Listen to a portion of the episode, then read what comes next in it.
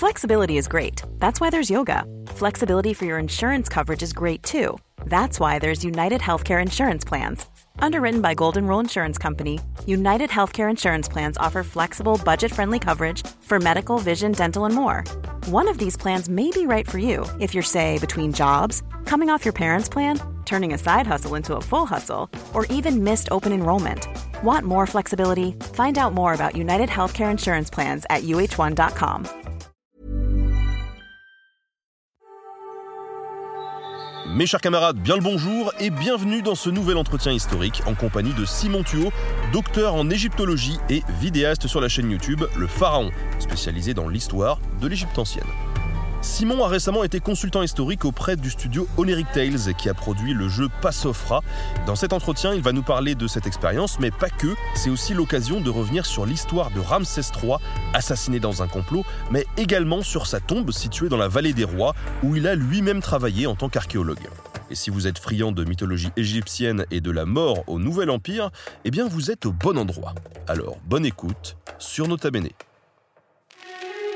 Ladies and gentlemen, the story you're about to hear is true. Bonsoir. Est-ce que tu peux nous rappeler un petit peu peut-être ton parcours, euh, ce que tu as fait avant YouTube, parce que au-delà de ça, tu as beaucoup étudié l'Égypte quand même. Oui, oui, effectivement, bah, You- YouTube, c'est même un, un à côté pour le coup euh, dans, dans mon parcours. À la base, moi, je suis donc je suis égyptologue, hein, je suis docteur en égyptologie. J'ai obtenu mon doctorat euh, à l'université de Montpellier en 2017, donc ça fait cinq ans déjà euh, que j'ai eu que j'ai fini ma thèse. Euh, ensuite, j'ai enchaîné avec des post-doctorats en Allemagne et en Italie, donc pour faire de la recherche et un petit peu d'enseignement, toujours en égyptologie bien sûr. Mon dernier postdoc, là, s'est terminé il y a pas très longtemps avec les collègues italiens. Et donc là, je continue mes recherches de mon côté en faisant un peu d'enseignement et euh, je continue à, à travailler aussi bah, pour, pour ma chaîne YouTube, donc à, à essayer de publier à peu près une vidéo par mois euh, autour de l'Égypte ancienne euh, sur un petit peu toutes ses dimensions en général. Et alors, euh, comment on se retrouve à, à bosser finalement sur un, sur un jeu comme Passofra, quoi? Des membres de l'équipe étaient abonnés à ma chaîne ou en tout cas avaient dû tomber dessus au moment de, de, de développer le, le jeu. Et ils m'ont contacté par mail pour me disant, bah voilà, ce serait éventuellement sympa de discuter avec un, un égyptologue pour euh, voir si ce qu'on fait, euh, ça tient la route, si la charte graphique euh, est cohérente avec ce qu'on connaît un petit peu de l'univers égyptien, etc. Euh, et de fil en aiguille, bah, on a fait quelques, quelques visios, quelques euh, quelques navettes par mail avec des propositions de direction artistique, etc. Et puis, à chaque fois, je donnais mon avis sur, sur la représentation de tel dieu, de tel background, de, de tel élément du décor, etc. Et, euh, et ça a donné le jeu bah, que, tu as essayé là. Donc, euh, et je dois bien avouer que je suis euh, extrêmement satisfait de, l'allure qu'a le jeu, des graphismes du jeu que je trouve vraiment très, très beau. Et je trouve que l'équipe euh, a fait, euh, notamment de design, a fait un travail de fou avec euh, le matos que je leur avais donné, qui est parfois pas facile à, à reprendre. Et franchement, euh, ils, ils ont, ils ont vraiment géré. Mais alors, du coup, là, euh, ils, t'ont, ils ont fait appel à toi vraiment dès le début, quoi. Ouais, ça fait ça fait plusieurs mois hein, qu'on qu'on travaille ensemble. Alors moi, j'interviens que de façon très ponctuelle. Hein. Je je vais pas prétendre faire partie de l'équipe de développement euh, au même titre que que euh, que ceux qui ont vraiment travaillé directement sur le jeu. Moi, j'ai plus je suis plus intervenu en tant que consultant euh, pour donner voilà quelques conseils et faire quelques remarques sur des propositions artistiques euh, autour du jeu. J'ai touché aussi un petit peu le gameplay, mais ça, j'avais pas vraiment mon, mot à dire. C'était plus pour pour le plaisir de pouvoir toucher un petit peu au jeu. Mais euh, voilà, c'était surtout notamment sur l'histoire et l'aspect graphique. Et donc oui, oui, ça fait plusieurs mois qu'on travaille, euh, qu'on travaille dessus depuis la fin de l'année dernière, peut-être quelque chose comme ça. Et, et donc euh, j'ai vu voilà le jeu beaucoup évoluer dans sa conception graphique et artistique. Et hum, c'était une première expérience pour moi de travailler dans le jeu vidéo autour de, l'Égypte. Et je- j'espère que ce sera pas la dernière parce que c'était vraiment sympa. Moi, tu sais, j'ai pas mal bossé euh, sur euh, d'autres euh, productions euh, qui peuvent mettre en, scène euh, l'histoire. Et euh, souvent, le, donc le rôle du conseiller historique, euh, il arrive au départ, il fournit euh, une bible de documents ou en tout cas il fait un, cours aux développeurs en disant bon les gars, euh, on a quelques heures ou quelques jours où je vais vous briefer sur vraiment les incontournables, ce qu'il faut savoir. Voici les documents à disposition et après il s'en va et on n'entend plus parler. Et donc toi, tu as pu revenir après durant le processus pour euh, regarder bah, par exemple les, backgrounds euh, et dire bah tiens euh, ça c'est intéressant, ça attention il y a peut-être une erreur qui peut être mal interprétée ou, pas. Oui, oui, complètement. En fait, au, départ, quand, ils m'ont contacté, qu'on est, qu'on est vraiment entré en contact, on s'est mis d'accord sur quel rôle je pourrais avoir là-dedans. Donc, c'était vraiment voilà ce côté parler bah, de, du pharaon qu'on incarne dans le jeu, de l'au-delà en général, donc donner un petit peu de documentation, dire comment ça se passe en fait dans la pensée funéraire des Égyptiens, et puis ensuite justement plutôt ce côté graphique une fois que le scénario, etc., était déjà bien installé. Et oui, oui ça, ça a été vraiment un, un dialogue. C'est pas juste effectivement j'ai envoyé du matos et ensuite à la fin on me dit bah tiens euh, voilà le jeu, euh, ça ressemble à ça. Au contraire, ça a été vraiment un, un vrai dialogue, c'est-à-dire qu'à chaque fois que l'équipe de, de, de, design créait quelque chose, ils allaient faire un, un lot d'éléments à intégrer au jeu qui ensuite m'était envoyé et je, pouvais donner mon avis sur plein de petits éléments, que ce soit du gros background ou euh, juste l'allure d'une barque par-ci par-là, un ennemi, etc. Euh, il y a eu vraiment un travail extrêmement euh, pointu, même sur les moindres détails du, des, fonds en général. Et, et ça, on a eu plusieurs échanges à ce niveau-là. Euh, alors c'était pas tous les mois, j'ai plus trop souvenir de, de la régularité des, échanges, mais dès que l'équipe artistique, voilà, arrangeait quelque chose, notamment en fonction de ce que j'avais dit précédemment, hop, on refaisait une, euh, petite visio et il me présentait la, la V1, V2, V3 de, de, tous ces éléments. Et puis, bah, on a avancé comme ça jusqu'à leur, jusqu'à leur création finale, euh, qui, est, qui est celle qui est maintenant dans le jeu. Ah, mais c'est vraiment cool qu'il y ait eu un dialogue comme ça et surtout une prise en compte de ton avis en sur les différentes étapes. T'as un exemple concret où tu t'es dit euh, tiens ça ça va pas dans le background, euh, peut-être qu'on pourrait l'envisager autrement ou? Alors il n'y a pas eu vraiment de, truc où j'ai hurlé en mode euh, qu'est-ce que vous faites à mon Égypte ancienne chérie, c'est un scandale. Mais effectivement j'ai souvenir qu'il y a eu des choses notamment autour des des, couleurs choisies pour certains niveaux où on a pas mal discuté, euh, aussi sur ce qui était des, des personnages à intégrer dans le fond pour certaines scènes de l'au-delà, où par exemple il y a certains génies, certains démons, où en fait on ne sait pas vraiment à quoi ils ressemblent parce qu'on n'a pas d'image égyptienne authentique pour dire à quoi ils ressemblent. Donc il a fallu qu'il crée un petit peu ex nihilo ces, ces, ces personnages-là. Et donc là-dessus, on a pas mal bossé euh, à réfléchir justement à, à, quoi ça pourrait ressembler. Et c'est là que l'équipe a fait preuve d'une créativité assez, assez dingue. Et ensuite, bah, pareil, faire pas mal de remarques sur euh, les éléments qu'on voit plus, euh, notamment les têtes de divinité ou ce genre de choses. Parce que là, évidemment, euh, c'est quelque chose qui se voit et qui, en plus, est facilement identifiable par le joueur. Un Sobek, un Anubis, euh, etc. On sait tous quasiment à quoi ça ressemble. On sait tous à quel animal ça va se rapporter. Donc, il fallait que ce soit quand même euh, pas complètement déconnant. Quoi. Faudrait pas le faire à tort. Oh, très bon. Merci. Euh... il, y a, il y a un moment donné, tout à l'heure, euh, effectivement, ce qui, est, ce qui est plutôt cool, en tout cas dans, dans l'expérience que j'ai pu vivre là cette dernière heure, on avait, parce que franchement, euh, tu as écrit beaucoup de fonds qui m'a servi pour la BD sur la mythologie égyptienne, qu'on a sorti, je sais plus, c'était il y a un an, je crois.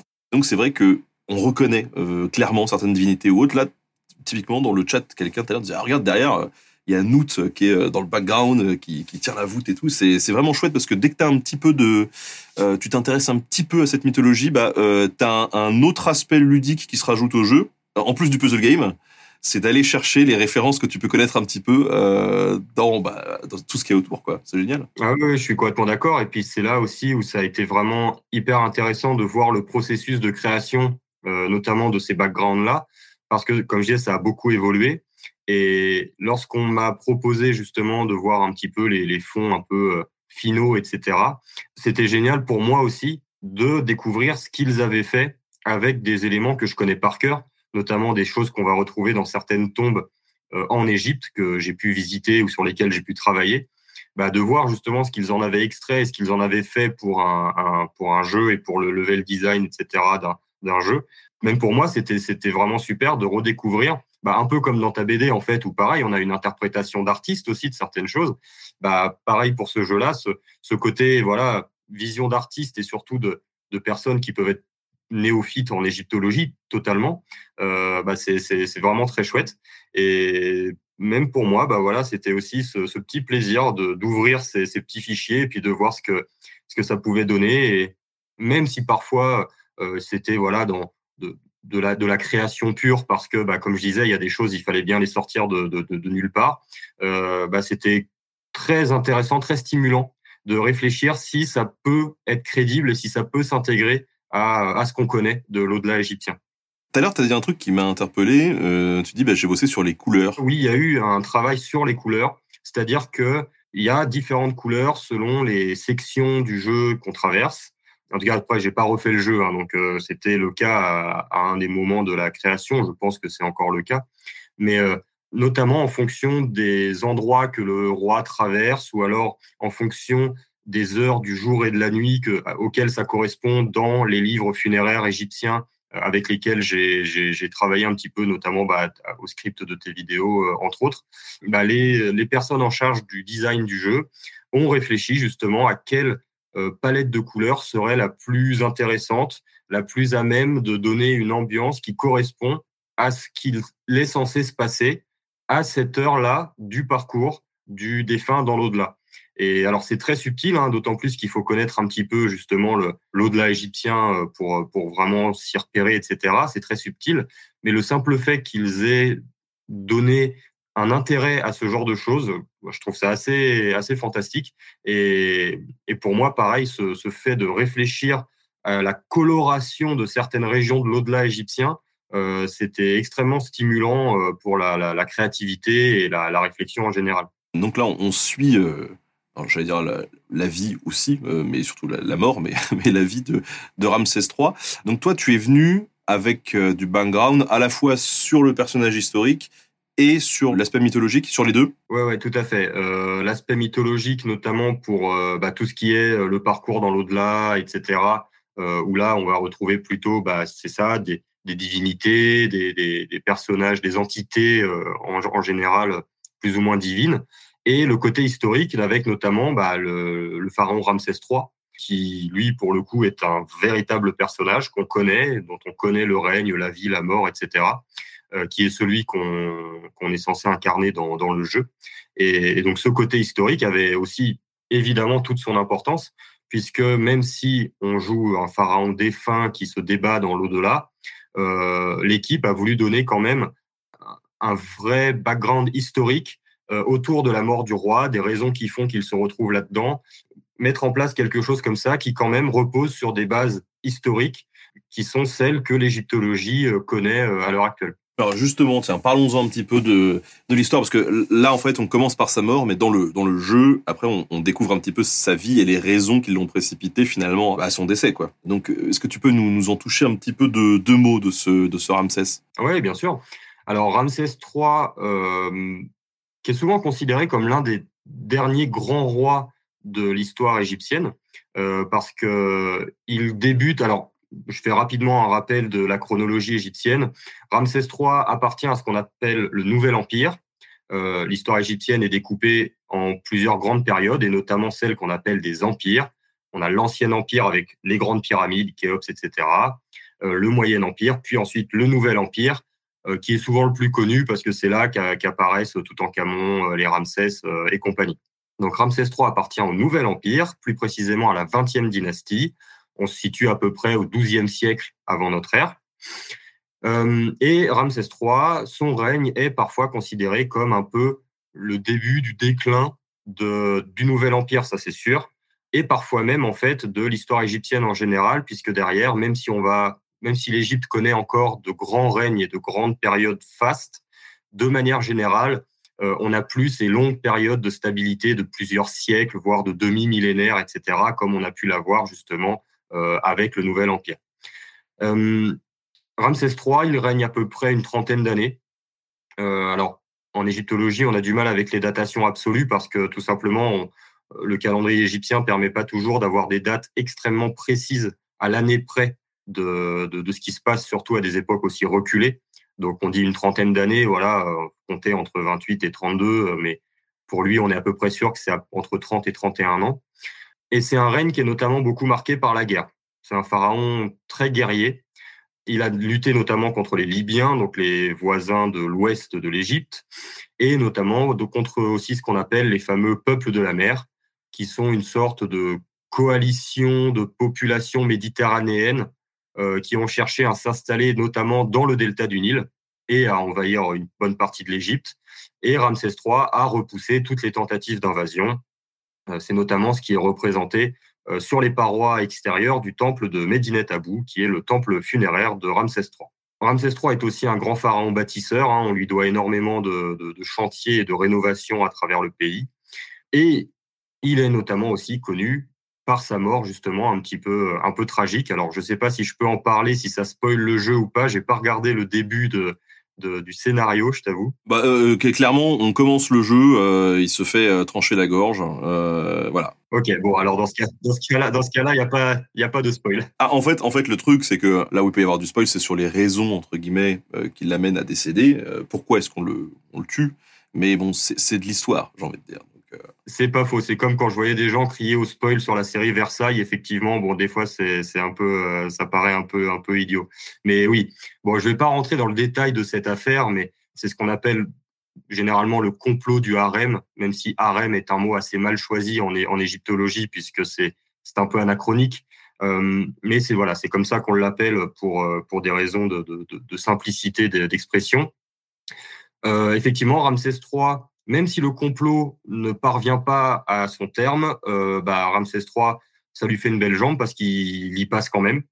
Donc, euh, il, voilà, il se, effectivement, il se fait égorger. Ça, on, en est certain, notamment parce qu'il y a eu des, examens qui ont été faits sur sa momie et la gorge est nettement tranchée. Hein. Il n'y a pas trop de pas trop de doutes. Ce sont pas des ce sont pas des traces qui sont dues à la momification ou post-mortem ou quoi. C'est bien la cause du, décès. Et donc Ramsès III, a été enterré euh, dans la vallée des rois euh, suite à sa mort. et c'est son le successeur attendu, Ramsès IV, qui, qui, qui, prend la, succession et qui monte sur le, trône d'Égypte. Toujours est-il que les complots, on en connaît plusieurs en Égypte ancienne, dont celui-là est vraiment le plus connu, notamment parce qu'il entraîne la mort du roi directement. Euh, mais c'est vrai que c'est un, épisode qui, qui, fait beaucoup fantasmer euh, en égyptologie et, en dehors au niveau du grand public parce que c'est déjà les complots, c'est toujours euh, assez fascinant, euh, d'autant plus quand les complots arrivent plus ou moins à leur but, qui est à minima d'éliminer la personne, la personne visée. Et le pauvre Ramsès III, bah voilà, il en a, il en a subi les, conséquences. Et pendant longtemps, on n'en était pas sûr. Oui, oui. Alors le, complot, effectivement, on le, on le connaissait parce qu'on a trouvé des papyrus qui mentionnent les actes du procès de certaines personnes qui ont été arrêtées euh, suite à ce complot, mais on n'était absolument pas certain que Ramsès III soit mort suite à ce complot. la mort de Ramsès III était encore pas vraiment complètement identifiée. Et c'est suite notamment euh, à l'utilisation de nouvelles technologies, à, à l'incursion de la médecine légale en égyptologie et inversement, que euh, on a pu déterminer que le pharaon Ramsès III était bel et bien mort la gorge sectionnée. Et euh, disons que c'est rare de se trancher la gorge par hasard. c'est clair. Et alors, je vous jure, hein, pour ceux qui écoutent, qui regardent, c'est un hasard total. C'est-à-dire que ça n'est pas une, une OP dans l'OP ou ce genre de truc. Mais si vous voulez en savoir plus, sachez que le livre sur les complots que j'ai sorti il n'y a pas très longtemps, euh, on commence par le complot du harem. Moi, je dis ça. Je le jure, votre honneur, je n'ai pas été briefé pour faire de pub. Il y a quelqu'un qui demande euh, dans le chat si euh, c'est pas lui qui a connu les premières grèves ouvrières entre guillemets. Oui, alors effectivement, c'est ce qu'on appelle basiquement la première grève de l'histoire. Ce sont les ouvriers de Der El Medina, le village des artisans, en fait, le village des ouvriers qui travaillaient dans la vallée des rois pour creuser et décorer les tombes royales de la vallée des rois. Donc c'est un village qui se situe directement de l'autre côté de la montagne thébaine et euh, ce village qui a euh, été utilisé essentiellement au Nouvel Empire, justement, euh, très peu après. Il a disparu assez rapidement avec, le Nouvel Empire. Et dans ce village, ce qui est merveilleux, c'est qu'on a retrouvé énormément de documentation sur la vie quotidienne des personnes qui vivaient dans ce village. C'est vraiment un témoignage incroyable, ce, ce village d'artisans, même si c'est un cas très particulier dans l'histoire égyptienne. C'est un, un, cas extrêmement intéressant d'un point de vue archéologique pour la vie quotidienne en Égypte ancienne. Et on a notamment retrouvé effectivement des listes euh, d'ouvriers grévistes qui réclamait diverses choses. Là, pour le coup, j'ai pas vraiment le détail de, toute cette grève parce que je n'ai jamais vraiment travaillé dessus.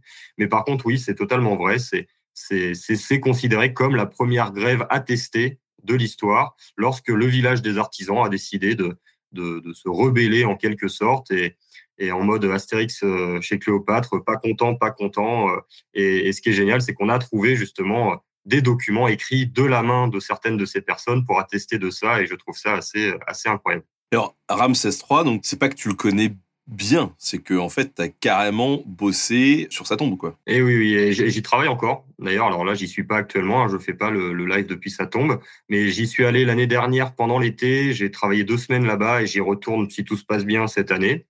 Il s'avère qu'effectivement, j'ai intégré l'équipe de la mission de préservation et de restauration de la tombe de Ramsès III. Donc j'ai la chance d'aller dans les endroits qui sont interdits au public, c'est-à-dire le fond de la tombe, puisque la tombe de, Ramsès III est extrêmement bien conservée, à l'exception des deux dernières salles qui sont complètement détruites quasiment à cause d'infiltration d'eau dans la, dans la montagne thébaine. Et euh, depuis quelques années, une équipe allemande a pris le lead pour dégager ces salles, euh, ces salles souterraines et euh, restaurer un petit peu ce qui peut l'être. Un travail qui n'a jamais été fait depuis le 19e siècle. Et euh, j'ai été intégré à cette équipe pour travailler notamment dans la chambre funéraire du roi, donc là où il était, où il a été enterré. Et mon travail dans cette tombe, c'est de participer à la reconstitution du plafond de la chambre funéraire, donc de à partir des traces dont on dispose encore aujourd'hui et qui sont très minces, pour être tout à fait honnête, euh, reconstituer la décoration, ce qui pouvait être la décoration d'origine du plafond de la chambre funéraire de Ramsès III. Donc effectivement, c'est un pharaon que je connais euh, assez bien, ne serait-ce que pour son monument funéraire en tout cas que ce soit sur ta chaîne YouTube, sur la, sur la mienne. Tu as quand même pas mal bossé déjà sur la mythologie, euh, sur la vie après la mort. On vient de sortir un truc sur le livre des morts, justement. Mais quand on parle de l'Égypte euh, ancienne, c'est quand même une période relativement longue. c'est comme quand on dit euh, ouais le Moyen Âge, ouais bah, le Moyen Âge c'est mille ans. Bon bah là quand on dit ouais l'Égypte, euh, bah, l'Égypte c'est même encore plus. Donc du coup, est-ce qu'il y a une spécificité dans cette approche de la mort, dans les croyances vis-à-vis de l'au-delà, à l'époque de Ramsès III Est-ce qu'il y a des trucs qui sont vraiment spécifiques à cette période? Oui, oui, bah déjà, effectivement, comme tu dis, le, la durée de l'Antiquité égyptienne, euh, effectivement, si on part comme ça, c'est plus de trois millénaires. Donc, effectivement, euh, expliquer vraiment comment les Égyptiens pensaient en général, c'est compliqué. Et forcément, ça change d'une période à une autre, c'est logique. Pour ce qui est du Nouvel Empire, donc euh, la, la, grande période dans laquelle s'intègre Ramsès III et sa dynastie, on a évidemment des grands textes funéraires, comme le Livre des Morts, euh, mais pas seulement. Le livre des morts, c'est le plus connu, notamment parce que c'est le plus attesté. Je veux dire, au bout d'un moment, quasiment tous les Égyptiens les plus, les plus riches se faisaient enterrer avec un exemplaire du livre des morts. C'était euh, devenu euh, assez, euh, assez basique de se faire accompagner de ça. Mais des livres funéraires, en fait, à cette époque-là, il y en a plein. Euh, on a le, livre des cavernes, le livre des portes, le livre du jour et de la nuit, le livre de la terre, le livre de la vache céleste. Bref, j'en passe des, des, et des meilleurs.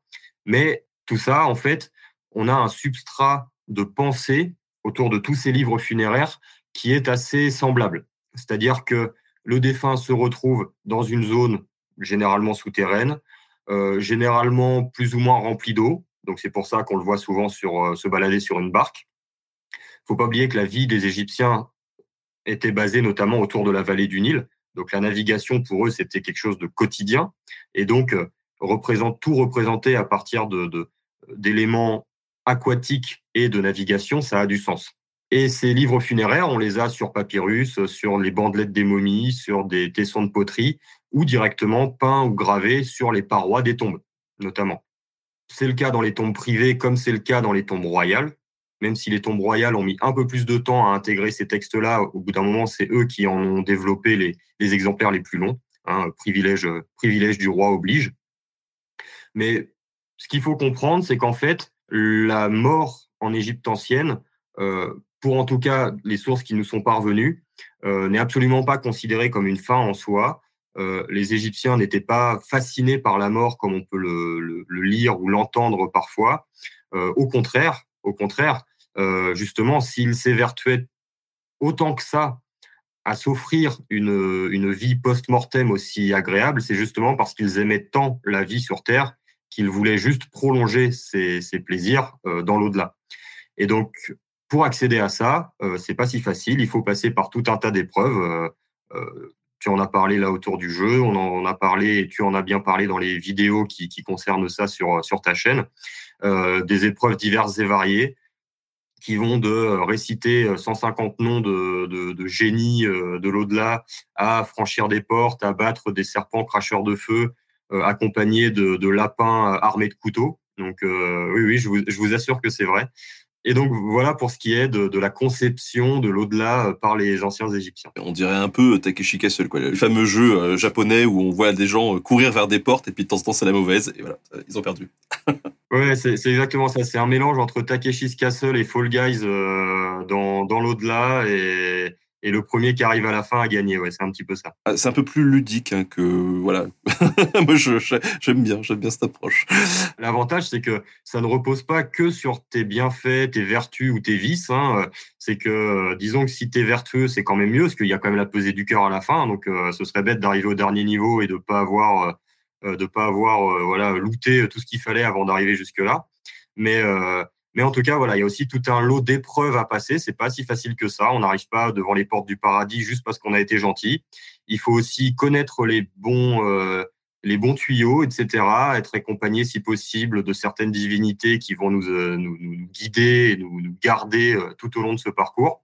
Donc, euh, non, non, la, la, la mort n'est pas un long fleuve tranquille en Égypte ancienne. C'est un long fleuve, mais absolument pas tranquille, bien au contraire. Mais du coup, à, à cette époque-là, cet accès à l'au-delà, il est quand même plus, c'est quand même plus démocratisé ou il est réservé quand même à une certaine élite? Parce qu'on imagine que s'il faut retenir les noms de divinités, etc., euh, c'est-à-dire que derrière, il faut une certaine éducation aussi, en fait. Oui, bien sûr. Bah, en, plus de ça, c'est bien pour ça que je mentionnais les sources à notre disposition, parce qu'il faut bien comprendre que les Égyptiens du peuple et même des, classes moyennes, si on peut dire, en fait, on n'a pas retrouvé vraiment leur sépulture.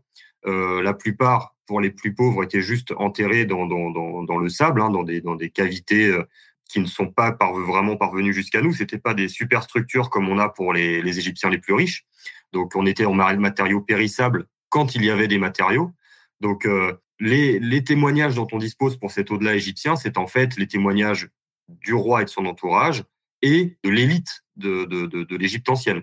Donc, évidemment que ce genre de texte funéraire, le livre des morts, le livre des cavernes et j'en passe, était réservé à une élite euh, qui était en capacité de se faire enterrer avec, de les connaître aussi, de les comprendre, et évidemment de prétendre euh, être accompagnés de diverses divinités ou d'un lot de connaissances qui leur permettait de franchir les étapes.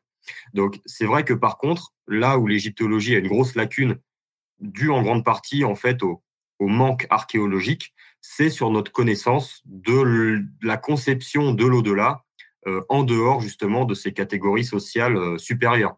Puisque non seulement on n'a pas retrouvé beaucoup de tombes, mais en plus de ça, euh, ces gens-là n'ont pas laissé de traces écrites, tout simplement, de ce qu'ils pensaient, de ce qu'ils imaginaient. Donc, euh, donc ce que je dis là, oui, ça tient pour les classes sociales supérieures ça pourrait, c'est une, hypothèse, une théorie, on pourrait penser que euh, pour le bas peuple, il y avait peut-être une autre conception un, un peu plus euh, facile pour accéder à l'au-delà, quoi, histoire de voilà. Ouais, ça, ça c'est toujours toujours le problème. Voilà, c'est de l'hypothèse. On peut pas on peut pas savoir, mais c'est possible. C'est ouais, ouais c'est possible. Alors peut-être aussi que que eux-mêmes s'imaginaient euh, garder un petit peu leur, vie terrestre en accédant à l'au-delà, c'est-à-dire que même dans la mort, ils continuaient à servir leur roi, euh, au singulier ou au pluriel d'ailleurs, et, euh, que, et, que c'est juste qu'ils étaient plus ou moins à l'abri de certaines difficultés terrestres. Peut-être qu'on est comme ça, peut-être qu'ils avaient une conception totalement différente qu'on ignore encore. Ça, vraiment, ça malheureusement, ça reste une des zones très floues de, l'histoire égyptienne. Euh, et puis bon, quand on travaille sur des périodes qui se comptent en, millénaires par rapport à nous, c'est d'autant plus difficile d'accéder à, à, des sources qui vont nous renseigner euh, explicitement sur la question. Et alors, euh, cette tombe de Ramsès III, elle, elle, ressemble à quoi en fait? Je pose volontairement la question naïve pour faire une, une belle transition vers euh, ces changements, ces ruptures qu'il y a eu dans les différentes sépultures. Mais est-ce qu'il était dans une pyramide, Ramsès III Et non, pas du tout. Non, non, non. Au moment où Ramsès III naît et meurt, les pyramides ont, été, ont arrêté d'être utilisées depuis bien longtemps. Les pyramides sont utilisées à peu près de moins 2700 jusqu'à à peu près moins, alors attends que je te dise pas de bêtises, on va être autour de moins 1700, moins 1600, quelque chose comme ça. Ça dure en gros un, gros millénaire euh, jusqu'à la fin de ce qu'on appelle le Moyen Empire. Et euh, au Nouvel Empire, à l'époque où vit euh, Ramsès III notamment, donc ça fait déjà quatre siècles, cinq siècles que les pyramides ont cessé d'être utilisées. Donc même pour Ramsès III, en fait, les pyramides, ce sont les témoignages d'un passé extrêmement lointain en fait de, de, de, son histoire.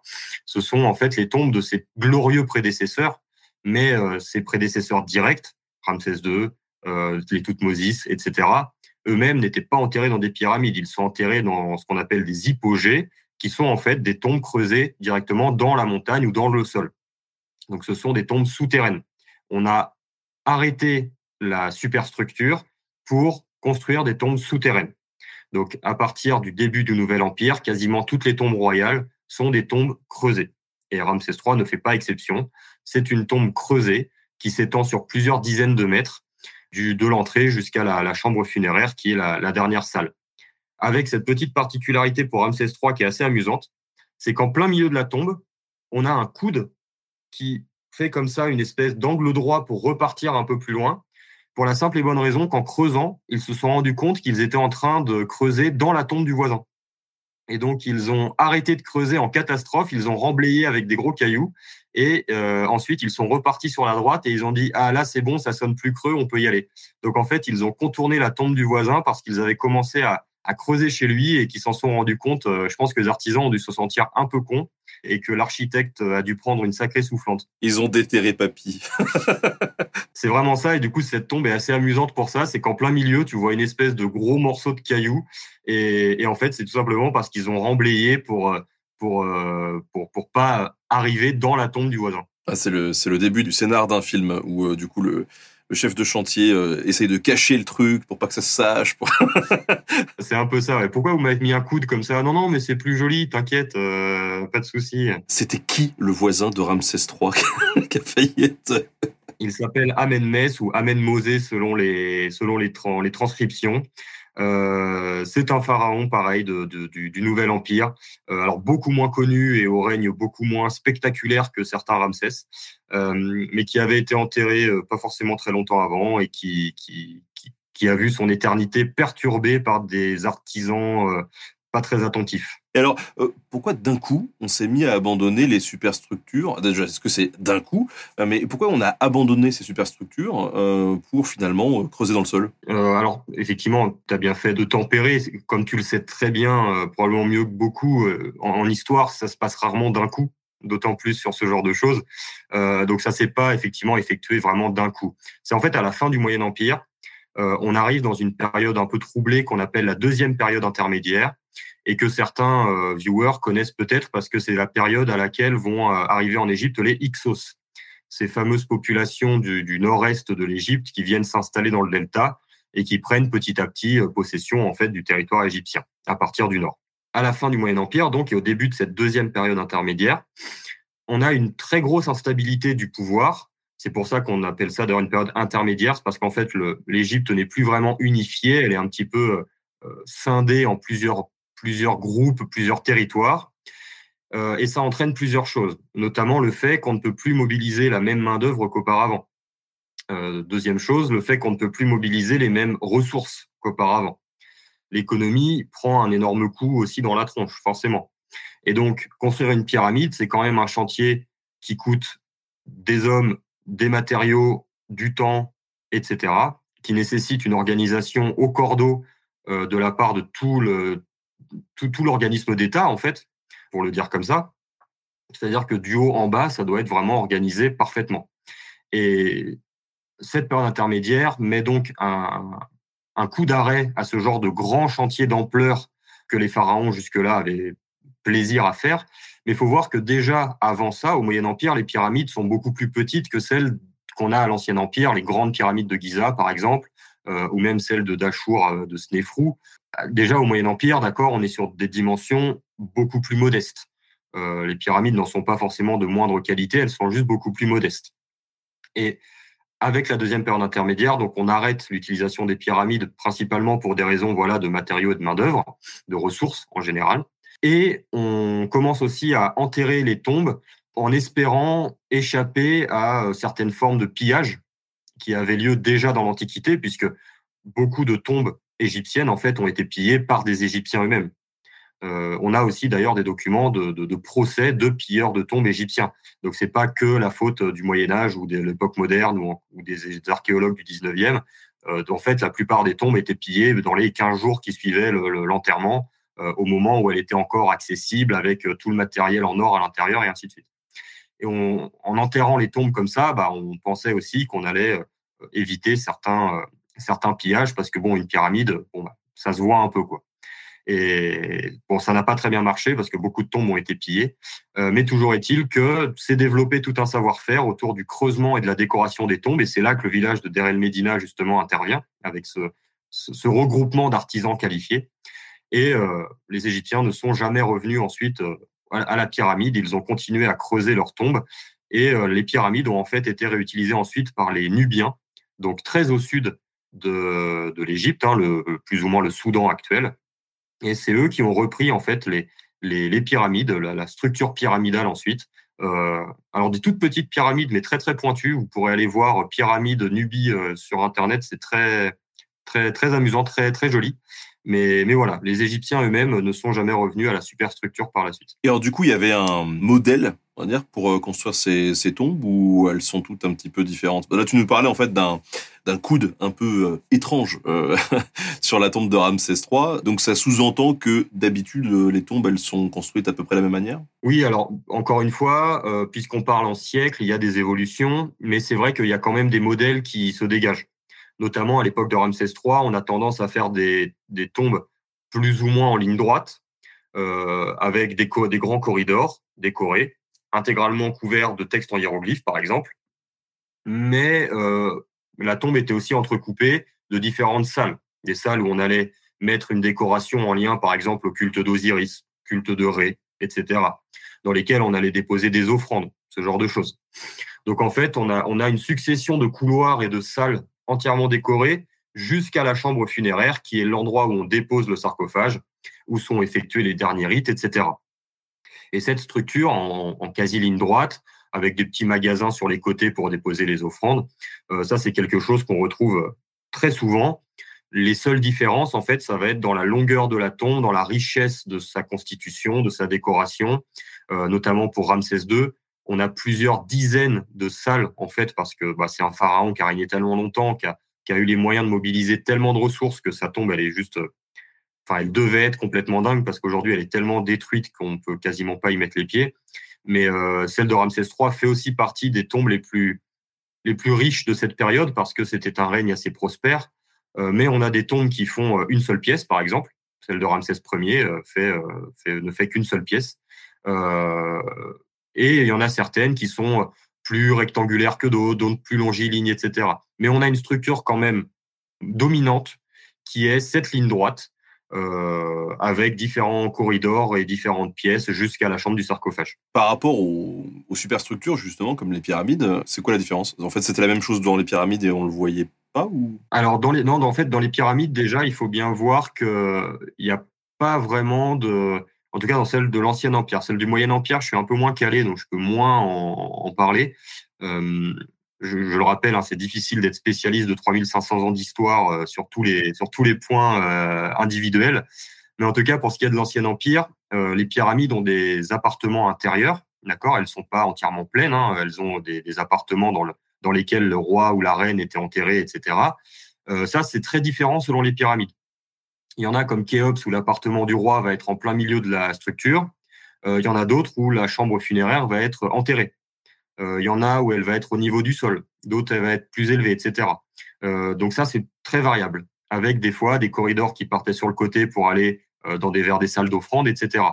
à partir du moment où on commence à creuser les tombes, on est sur quelque chose de beaucoup plus rigide dans sa conception. Même si on a toutes les tombes ont des spécificités, on est quand même sur quelque chose de beaucoup plus rigide. les pyramides, vraiment, on a de très très grandes divergences, à la fois dans leur conception, mais même dans les matériaux qui sont utilisés. Donc c'est pas c'est pas c'est pas vraiment la même chose. Mais par contre, on garde quand même un schéma qui est assez classique avec des salles pour les offrandes, une salle pour le sarcophage, euh, et puis ensuite deux trois trucs à côté où on ne sait pas toujours vraiment à quoi ça pouvait bien servir. Du coup, la tombe de Ramsès III, elle est située dans ce qu'on appelle la vallée des rois? Oui, exactement. Donc du côté euh, rive ouest de, de Thèbes. Euh, donc Thèbes qui est plus ou moins l'actuel Luxor. Hein. C'est pas tout à fait euh, précisément la même ville, mais c'est le, le, même site. Euh, et donc à l'ouest, tout simplement parce que c'est le côté du soleil couchant et que c'est là que les Égyptiens euh, plaçaient en fait le, royaume des morts du côté du soleil couchant. Donc euh, c'est pour ça que les morts en Égypte ancienne sont appelés les occidentaux euh, parce que ce sont ceux qui habitent en fait qui vivent à l'ouest. et la vallée des rois est donc côté ouest de Luxor, de Thèbes, et elle prend place notamment pas loin du temple de Der el Bahari, de, notamment de d'Hatshepsut, hein, pour ceux qui pour ceux qui connaissent. Et cette vallée des rois, on possède donc plusieurs dizaines de tombes dans cette vallée. C'est une espèce de, on appelle ça une vallée, mais en fait c'est c'est une grande montagne de calcaire, en grande partie de calcaire, euh, avec différents promontoires, etc. Au milieu, un grand chemin qui passe euh, et qui part avec des, des, petites veines comme ça, des petits chemins sur les côtés, et les tombes qui sont creusées en plein milieu de cette, de, de, cette vallée, euh, avec des entrées situées à divers endroits, des fois très élevées, des fois très bas, etc. Euh, et c'est dans cette même vallée qu'on a notamment la fameuse tombe de Toutankhamon, euh, qui est d'ailleurs quasi, quasiment voisine de la tombe de Ramsès III d'ailleurs. Tu nous disais que donc au, Nouvel Empire, il y a une, il y a une évolution des, euh, des, structures qui vont accueillir les défunts. Tu nous parlais tout à l'heure, quand on s'engage dans le couloir, on voit des, des, décorations sur le côté, en fait, des hiéroglyphes, etc. Est-ce qu'il y a aussi une évolution là-dessus par rapport à, à, avant, en fait? Oui, bien sûr. Bien sûr, il y a, il y a même beaucoup d'évolutions d'ailleurs à l'Ancien Empire, par exemple, donc à la première grande période égyptienne, on va être plutôt sur des décorations dans les tombes privées qui parlent de la vie quotidienne, etc., des artisans, des divertissements, ce genre de choses. Les tombes royales, elles, elles se contentent dans un premier temps d'avoir uniquement des textes, avec notamment les textes des pyramides, qui, comme leur nom l'indique, sont dans des pyramides, euh, puis des textes des sarcophages qui, comme leur nom l'indique, sont dans des sarcophages. Et ensuite, au Nouvel Empire, euh, les tombes royales commencent à être décorées euh, directement sur les parois des tombes. C'est notamment en fait parce qu'on commence à les creuser, donc euh, bah, les parois, en fait, on en fait plus ou moins ce qu'on veut, puisque c'est nous-mêmes qui les créons en quelque sorte. donc les artisans les lissent, les plâtrent, puis les décorent. et là, on a différents, différents schémas. principalement, dans un premier temps, quand on entre dans la tombe, on a des chapitres des différents livres funéraires dont je parlais tout à l'heure livre des morts, livre des cavernes, livre des portes, etc. Donc en fait des textes qui sont censés accompagner le roi vers la régénération finale, puisque ça reste le but quand même de ces livres funéraires. Et euh, ensuite, tout dans le reste de la tombe, on a la représentation des divinités, euh, toutes sortes de divinités, les plus connues, mais aussi parfois des, dieux et des déesses que probablement personne ne connaît ici et que même moi je connais très mal. Mais on a, on retrouve les classiques, hein, les Osiris, Ptah, Isis, Ré et, ainsi de suite. Et on les a soit seuls, soit avec le roi qui leur fait des offrandes ou qui reçoit de leur part euh, bah, la vie, sous-entendu la vie éternelle, ce, ce, ce, genre de choses. Et donc ça, après, c'est quelque chose qui se maintient quand même assez longtemps, cette, euh, ce schéma de décoration dans les tombes royales, avec une partie de texte et une partie iconographie, puisque de toute façon les deux étaient très liés en Égypte ancienne. Hein, euh, leur écriture est faite de dessins, hein, basiquement. Donc euh, voilà.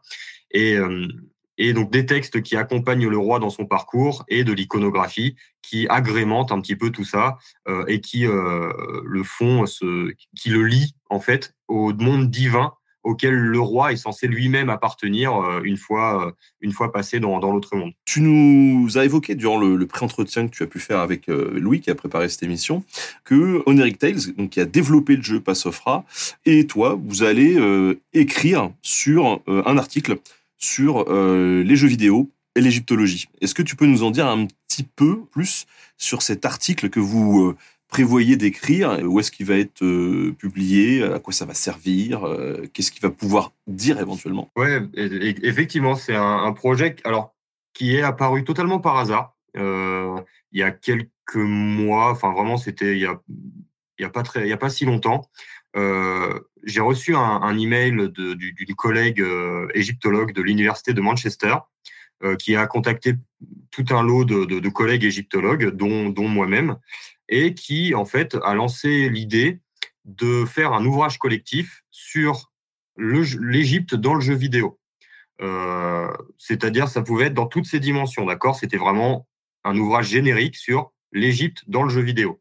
Donc ça, les ouvrages collectifs, c'est quelque chose qui se fait beaucoup euh, dans le monde académique. Hein. C'est plusieurs auteurs qui proposent des articles qui leur sont propres sur une thématique commune. Et donc, on publie un ouvrage euh, commun qui, euh, qui euh, regroupe tous ces articles. Et donc là, elle faisait, cette collègue, un, appel à résumer, parce qu'avant de valider le projet, il faut qu'on envoie donc des résumés d'articles, parmi lesquels elle en sélectionne un certain nombre, en fonction de l'éditeur, etc. Et donc, quand j'ai vu arriver ça dans mon fil d'actualité de, académique, en fait, universitaire, parce que c'est un ouvrage universitaire, ce, ce, bouquin, euh, bah, j'ai évidemment contacté tout de suite l'équipe de Neritel en, leur disant bah, euh, c'est le hasard, mais il s'avère qu'une collègue organise un truc sur le jeu vidéo et l'Égypte ancienne. Est-ce qu'on proposerait pas un article sur comment collabore une équipe de développement de jeux et un égyptologue dans le processus de création d'un jeu, justement? Et ils m'ont dit, bah, évidemment, oui, euh, on va écrire un truc, ce serait génial. On a donc écrit notre petit résumé qu'on a envoyé à, cette collègue qui nous a fait le plaisir d'accepter notre, notre article. Donc maintenant, c'est entre les mains de l'éditeur pour valider définitivement le projet et qu'on puisse le, concrétiser. Euh, mais c'est un article qui parlera du processus de développement du jeu. Donc c'est pas forcément comment l'Égypte est traitée dans le jeu, c'est pas forcément centré sur euh, euh, les décors de Passofra, sa musique ou que sais-je. Nous, parce que ça, il y a déjà des collègues qui vont le traiter pour d'autres jeux vidéo euh, qui seront inclus dans le volume. On en parlera bien sûr, mais ce ne sera pas forcément le centre du propos. Le propos, ce sera aussi et surtout d'exposer comment deux univers qui sont pas euh, de prime abord vraiment censés se rencontrer comme ça, euh, bah, collaborent en fait pour participer à la création d'un produit culturel comme un jeu vidéo. Et donc là, l'avantage, c'est qu'on l'écrira ensemble et que du coup, on aura directement l'équipe de développement et moi-même qui suis la partie égyptologique euh, qui pourront proposer leur vision de la chose et exposer justement les, les rouages d'une création comme, euh, comme celle-ci. Et, et, je trouve ça assez, assez chouette de pouvoir faire ça plutôt que de commenter juste euh, un jeu qui, qui existe déjà. Je pense à Assassin's Creed, mais ou à Pharaon que, que j'avais fait sur ma chaîne, par exemple. Euh, c'est, moi, je trouve ça très cool de faire ça, mais puisque là, on avait l'occasion de parler vraiment du développement même d'un jeu euh, avec les premiers intéressés, bah, on a sauté sur l'occasion. Et donc, euh, si tout se passe bien, euh, courant de l'année prochaine, ça, ça devrait, ça devrait paraître. Je, je, croise les doigts. Alors justement, peut-être en travaillant sur cette thématique, ou même toi par le passé, vu que tu as déjà travaillé sur certains jeux, est-ce que tu as des références peut-être bibliographiques à, conseiller à, ceux qui s'intéressent à ces sujets, euh, à l'Égypte, euh, alors que ce soit à l'Égypte et aux, jeux vidéo si ça existe déjà, ou euh, simplement au Nouvel Empire, à Ramsès III. Alors pour ce qui est de, de l'Égypte ancienne et le jeu vidéo, non, j'ai pas vraiment de référence parce qu'il y a, il y a rien qui a été fait vraiment, bah, justement, de référence sur la question par-ci par-là, on peut trouver effectivement voilà des analyses de, jeux, notamment sur Internet et tout, ça, mais euh, d'un point de vue vraiment académique et quelque chose de, très sourcé, etc. C'est pas c'est pas c'est pas le cas justement. C'est en partie ce que ce, cet ouvrage collectif, c'est une, lacune qu'il espère justement combler euh, euh, en, amenant pas mal de spécialistes. Par contre, pour ce qui est de l'Égypte ancienne en, général et du Nouvel Empire en particulier, euh, oui, bien sûr, j'ai des références que, que, je peux donner. Euh, alors, est-ce que tu veux que je les cite comme ça? Est-ce que tu veux que je, que je t'envoie des trucs à coller dans le chat ou je sais pas euh? Tu peux les citer. En général, il y a les camarades de Pastèque Masqué qui est au taquet pour sortir les, les, titres. Et puis, de toute façon, on les mettra en description. Ça sera diffusé. Moi, des, des, livres, par exemple, que j'utilise beaucoup pour mes propres recherches et mes propres travaux sur YouTube et ailleurs, une série que j'aime beaucoup, même si le, les premiers exemplaires ont un peu vieilli maintenant, puisqu'ils ont mon âge. ça s'appelle L'Égypte et la vallée du Nil. et notamment pour ceux qui s'intéressent à Ramsès III ou au Nouvel Empire en particulier, le volume 2 de, cette série de l'Égypte et de la vallée du Nil. en fait, c'est une série qui a pour objectif de couvrir l'intégralité de l'histoire égyptienne des origines jusqu'à la fin, euh, en consacrant chaque millénaire, en donnant chaque millénaire à un spécialiste de cette période en particulier.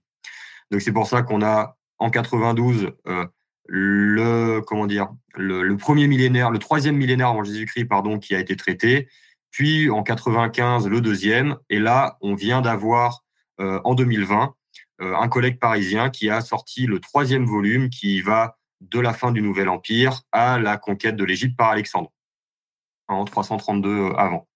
Euh, donc ça, c'est une série moi que je recommande très chaudement parce que même si les premiers ont un peu vieilli, ça reste quand même une référence absolue. et sinon, deux ouvrages de génériques, pareil sur la chronologie égyptienne, que sont l'Égypte des pharaons de Narmer à Dioclétien, qui est sorti en 2016 que je cite d'ailleurs dans quasiment toutes mes vidéos parce que c'est un, un ouvrage qui va du début à la fin de l'histoire égyptienne et qui est magnifique.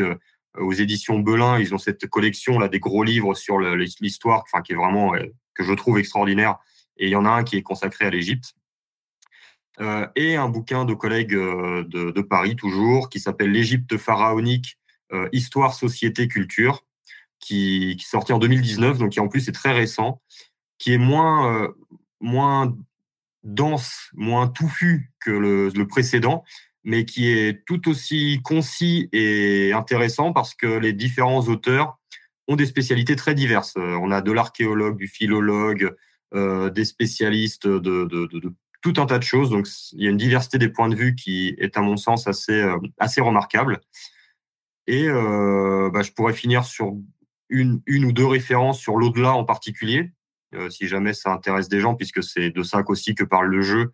Euh, un livre que j'ai beaucoup utilisé aussi à titre personnel, euh, qui est une traduction d'un collègue allemand, qui s'appelle Les textes de l'au-delà dans l'Égypte ancienne, de Eric Hornung, qui vous donne en quelques pages le résumé et une bibliographie de tous les textes funéraires de l'Égypte ancienne. Donc c'est même si le livre n'est pas forcément très long, c'est une bible quand on veut pousser ses recherches sur l'au-delà égyptien. Euh, vraiment, c'est d'une richesse euh, absolue et c'est un collègue euh, qui est d'une érudition vraiment remarquable. Donc voilà, basiquement les, références ultimes que, j'ai pu utiliser. puis bon, évidemment, si pour parler de l'au-delà égyptien, il y a une magnifique BD de Nota Bene qui, on parle également très bien, bien sûr. Et je, et je répète que je n'ai pas été rémunéré pour parler de, ce, de cette référence. Oui, bon, après, on a pris quelques libertés de temps en temps euh, d'interprétation. Hein. On a fait des. Il est possible qu'on ait mis un peu de métal parfois dans cette BD, comme, euh, comme un peu dans toute la mythologie. Un peu de métal et un peu de Star Wars, effectivement, euh, de, de part et d'autre. C'est possible. On a peut-être glissé à un moment donné. Euh, petit moment d'auto-promo peut-être? Est-ce que tu as des actus euh, que, dont tu voudrais nous parler? Eh ben écoute, euh, j'avoue que c'était pas prévu à la base parce que je l'avais planifié depuis longtemps, mais j'ai une vidéo qui est sortie aujourd'hui. Donc comme quoi ça tombe bien. Depuis quelques semaines, j'ai sorti une, nouvelle petite série de vidéos de, qui font quelques minutes qui parodie un petit peu les bolos des belles lettres pour les personnes qui connaissent, mais en version mythologie égyptienne. Donc en gros, je raconte des épisodes de la mythologie égyptienne de façon un petit peu, euh, un petit peu tarée. On va dire ça, on va dire ça comme ça. Euh, et sinon, j'ai euh, pour le mois prochain, si tout se passe bien, pour début d'année, une vidéo qui devrait sortir, dont je suis très fier, qui va répondre à une grande question qui doit travailler tous ceux qui s'intéressent à l'Égypte ancienne et qui s'appelle Scribe, bonne ou mauvaise situation. Donc, euh, j'ai pris euh, tous les bouquins qui parlent du sujet en égyptologie et je vais répondre d'un point de vue égyptologique à la question. Euh, finalement, Scribe, est-ce que c'était une bonne ou une mauvaise situation? Donc, si tout se passe bien et si mon montage se passe bien, si Première Pro me laisse tranquille, réponse le mois prochain. Les gros problèmes de vidéaste. Nous, en ce moment, dans l'équipe, on a beaucoup de problèmes avec Première Pro. ah bah, c'est pour ça que je dis ça. Notamment là, j'ai perdu pas mal de, de, boulot il y a pas longtemps. Donc, euh, donc j'espère. Eh c'est une vidéo voilà, que, que j'ai pris beaucoup de plaisir à faire, même si c'est une probablement celle qui m'a demandé le plus de boulot de toute la chaîne depuis le début, notamment au niveau des recherches.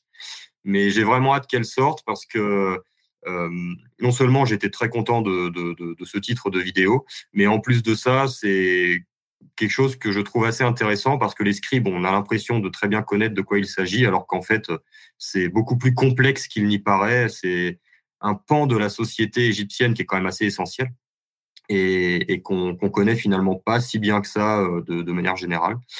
Donc voilà un peu pour les actus. Donc euh, bah, j'essaye de continuer tant bien que mal à faire mon, ma petite vie comme ça d'égyptologue vulgarisateur de, à temps perdu. Bah, écoute, merci. Merci Simon de nous avoir accompagnés ce soir pour le, le lancement de ce jeu hein, qui vient de sortir, Passofra, sur lequel tu as été conseiller historique et voilà, franchement, c'est magnifique. Merci à toi de l'invitation. Moi, dès qu'on peut parler d'Égypte, hein, de toute façon, tu, tu, sais où me trouver. Moi, c'est, je pourrais continuer comme ça pendant des heures. Bon bah écoute, euh, passe une, une bonne soirée et puis bah, j'espère à très bientôt, euh, que ce soit sur ta chaîne, sur la mienne, pour eh ben, de, de.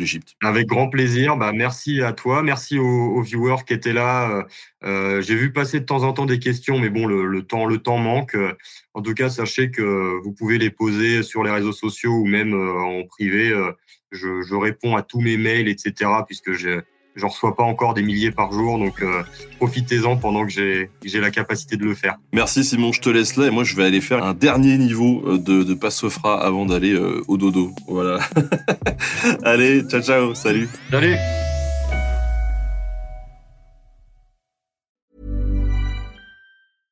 Flexibility is great. That's why there's yoga. Flexibility for your insurance coverage is great too. That's why there's United Healthcare Insurance Plans.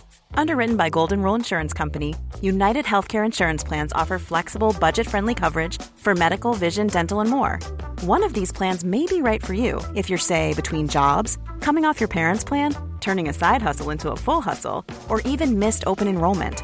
Want more flexibility? Find out more about United Healthcare Insurance Plans at uh1.com.